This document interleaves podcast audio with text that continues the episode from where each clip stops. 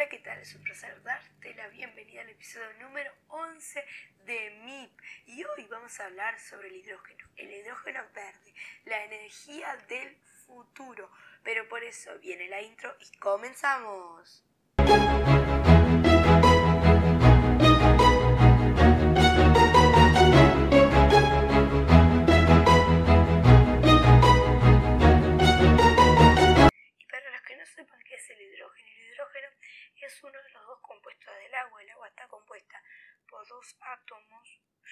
Simplifico más a que esto. El agua esto, está compuesta por tres unidades, para que yo me entienda más bien de ejemplo. El agua está compuesta por tres unidades, dos de ellas son de hidrógeno y una es de oxígeno, es H2O, más o menos, para que quede más o menos claro. Y ahora la pregunta clave, ¿por qué es el hidrógeno la energía del futuro? Bueno, el hidrógeno va a ayudar mucho a la transición ecológica, porque el hidrógeno se puede renovar, que es algo que nos convendría mucho a nosotros, porque los vehículos, o sea, lo que es petróleo, nas, gas- gasolina que le dicen en nuestro país, acá Uruguay le decimos nafta o super, es más difícil, eso no se renueva, ni que es más difícil, eso no se renueva. Y yo siempre me, me preguntaba, ¿y cuando se termine el petróleo qué va a pasar? Van a haber un montón de guerras. Por ejemplo, imagínense.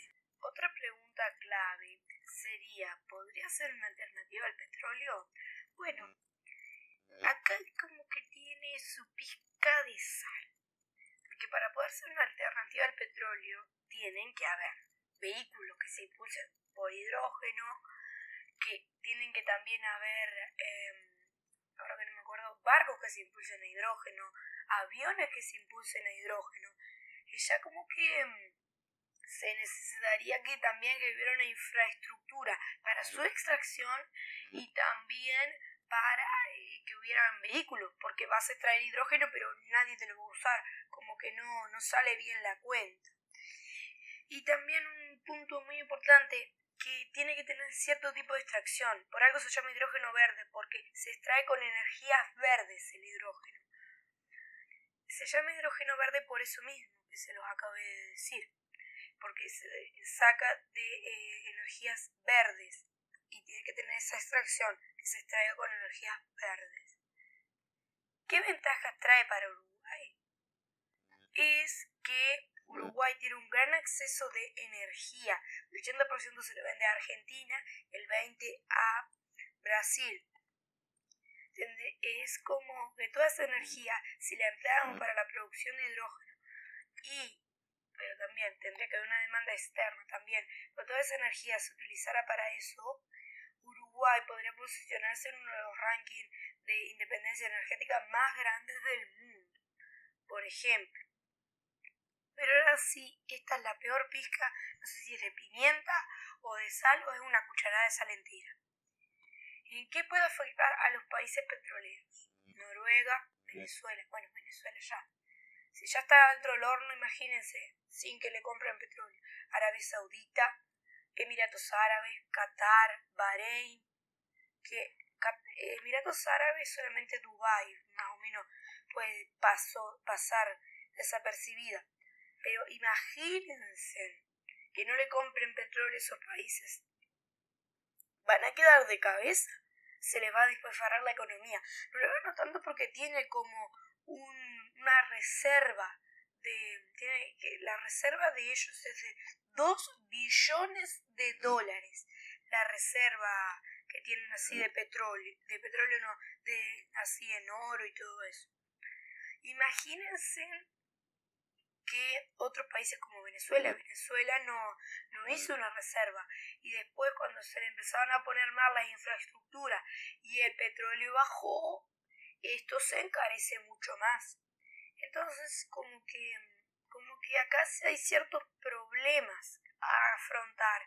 Estados Unidos tiene su diversificación económica, pero algo lo va a afectar al tío del petróleo, porque Estados Unidos está muy metido en el tema petróleo, porque el petróleo es lo que domina el mundo, que es lo que hace Noruega. Noruega como que domina eh, utilizando el petróleo, como que tiene su, su esfera de influencia utilizando el petróleo. Es como que es como que tiene sus pizcas de sal, pimienta y orégano.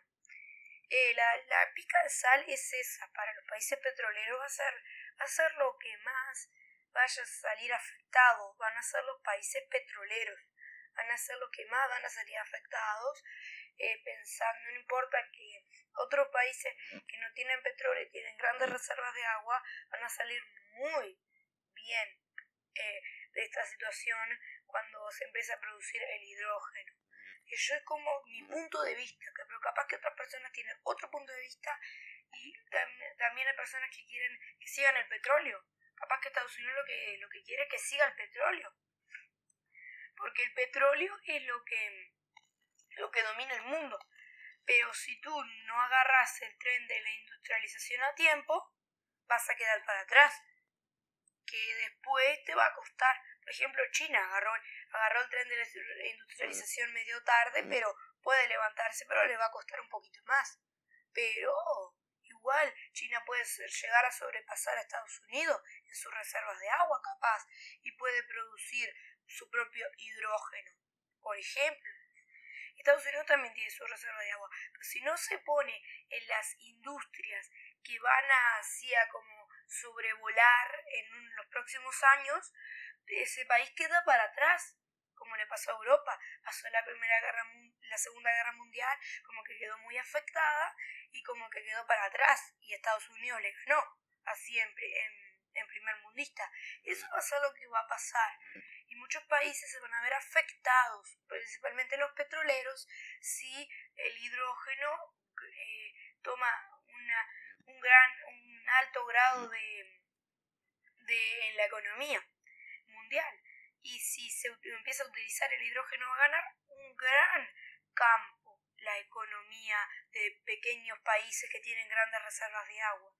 Pero ahora sí, el miedo mío, como decimos los uruguayos, el problema va a ser Brasil y los países que tienen costa en el río Amazonas, porque podrían explotar el agua del río Amazonas para producir el hidrógeno. Pero eso como que yo, como son en Brasil, lo puedo dudar. Y también podría haber otra otra alternativa a utilizar el agua dulce, que es una de las más escasas del mundo. Se podría utilizar el agua desalinificada, o sea, desalinificamos el agua y de esa agua sacamos el hidrógeno, porque sería mucho más rentable porque esa agua casi nadie la usa. Claro, la biodiversidad que hay adentro habría que solamente extraer el agua y la biodiversidad que se quede pero sería como una manera de, eh, de que se pueda, eh, de que se pueda, mm, de que se pueda salir más rentable. Y también otros, otros territorios y países, que es Groenlandia, por ejemplo, tienen un montón de reservas de agua, las va a ampliar muy bien. Y también va a ampliar muy bien Canadá con sus reservas de agua. Pero ahora también sale otro problema, la Antártida el tratado, eh, la Antártida es un condominio mundial, ¿no? Entonces, el problema sería que nadie, que quisieran tomar las reservas de agua en la Antártida. Ahí sí que sería un problema grave, porque se empezaría a explotar la Antártida, una de las reservas más cuidadas del planeta. Por ejemplo, eso ya tiene como todos sus pizcas de condimentos que hay que aprender a, a trabajarlas y a aprender a escucharlas. Bueno, esto fue todo por hoy. No te olvides de suscribirte a este episodio, dar me gusta y compartirlo por todas las redes y así llega a muchas más personas y pueden estar al tanto del próximo del próximo oro negro, pero no sé, capaz que este no va a tener olor ni color.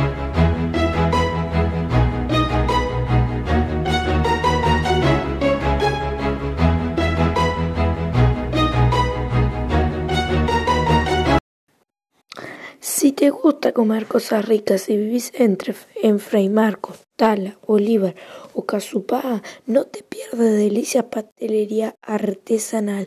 Estarán atendiendo Esther Posente y Camila Hernández. Por pedido, diríjase al Instagram Delicias Pastelería Artesanal. Muchísimas gracias.